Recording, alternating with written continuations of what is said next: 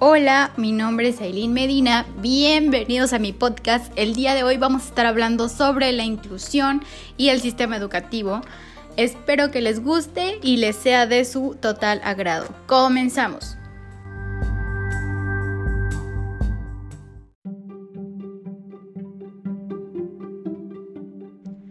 ¿Qué onda amigos? ¿Cómo están? Bienvenidos a este su podcast Pláticas con Aileen Medina. Amigos, pues ¿qué tal están? Espero se encuentren muy bien allá en casita y que estén teniendo un excelente día. Bueno amigos, el día de hoy vamos a tener una charla emocionante con nuestro amigo Mario Ociel, que se encuentra aquí con nosotros. Bienvenido Mario, un aplauso, un gusto tenerte aquí con nosotros.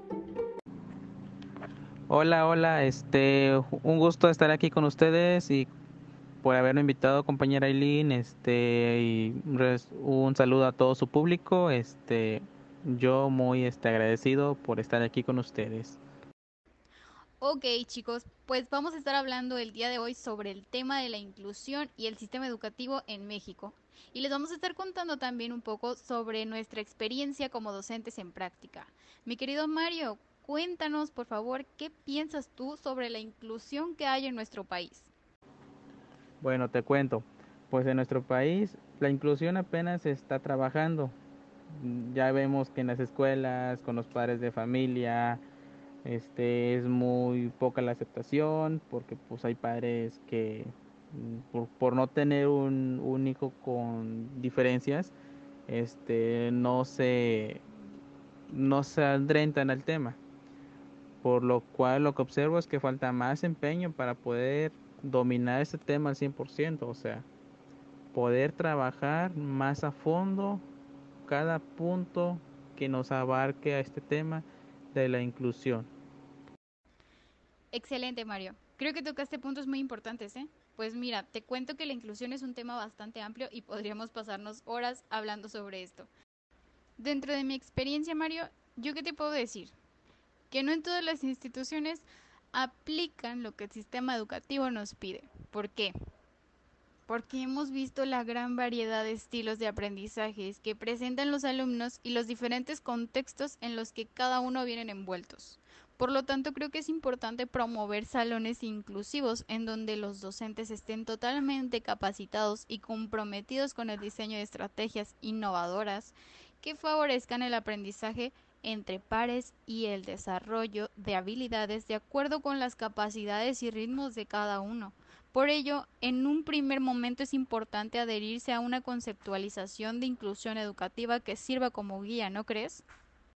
Te menciono, pues en la sociedad, ya que observamos en las calles que no existen lugares inclusivos para las personas que andan en silla de ruedas, para los no videntes o los que andan en muletas, hay distinta variedad, o sea, muchas calles que están obstruidas por comerciantes, por árboles, por autos.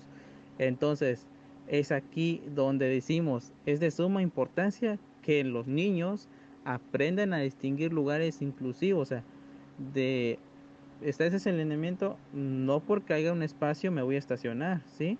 No porque haya un espacio libre voy a poner una maceta, voy a poner mi bicicleta atravesada siendo que pues hay que darle el paso a las demás personas, hay que respetar. Y aquí es en donde el niño debe ir aprendiendo y adelantándose más al tema de la inclusión.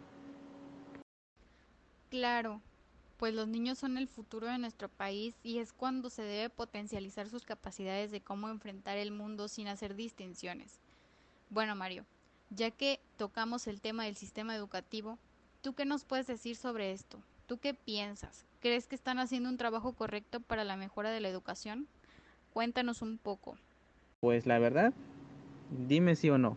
Estamos en un siglo donde hay muchas herramientas de adquirir conocimiento. Ya no es tanto de que voy a ir a la biblioteca, que en la escuela no más voy a aprender. Ahora podemos despejar nuestras dudas en, buscando en Google, en YouTube, en otras redes, más que nada en la red y ahí podemos tener un resultado mejor y es lo que nuestros padres a veces pues sinceramente no, no alcanzan a entender ellos quieren educarnos como anteriormente los educaron a ellos y pues estamos en un siglo en donde las cosas están a la esquinita, nomás dale un clic y tenemos la respuesta. Me parece importante de verdad lo que nos acabas de mencionar, Mario. Yo creo que nuestro sistema educativo ha dado herramientas suficientes para hacer crecer la educación. Pero, ahí va mi pero, Mario. Siempre hay un pero en mi vida. Y bueno, es que existen servidores a esta labor que no tienen vocación, que ven los beneficios que trae para una vida estable económicamente. Pero ¿qué pasa con el crear? ¿Qué pasa con el crear alumnos de excelencia? No todos están dispuestos o son capaces de realizar su trabajo como es. Estamos dejando pasar generaciones, generaciones de alumnos que no cuentan con esa seguridad de haber aprendido lo suficiente para enfrentar la vida social. Es importante de verdad dar prioridad a competencias y habilidades para la vida, en donde ellos sean personas aptas para resolver problemas sociales forjados en valores. Y no, no solo es culpa del docente, el padre de familia tiene muchísimo que ver en este desarrollo.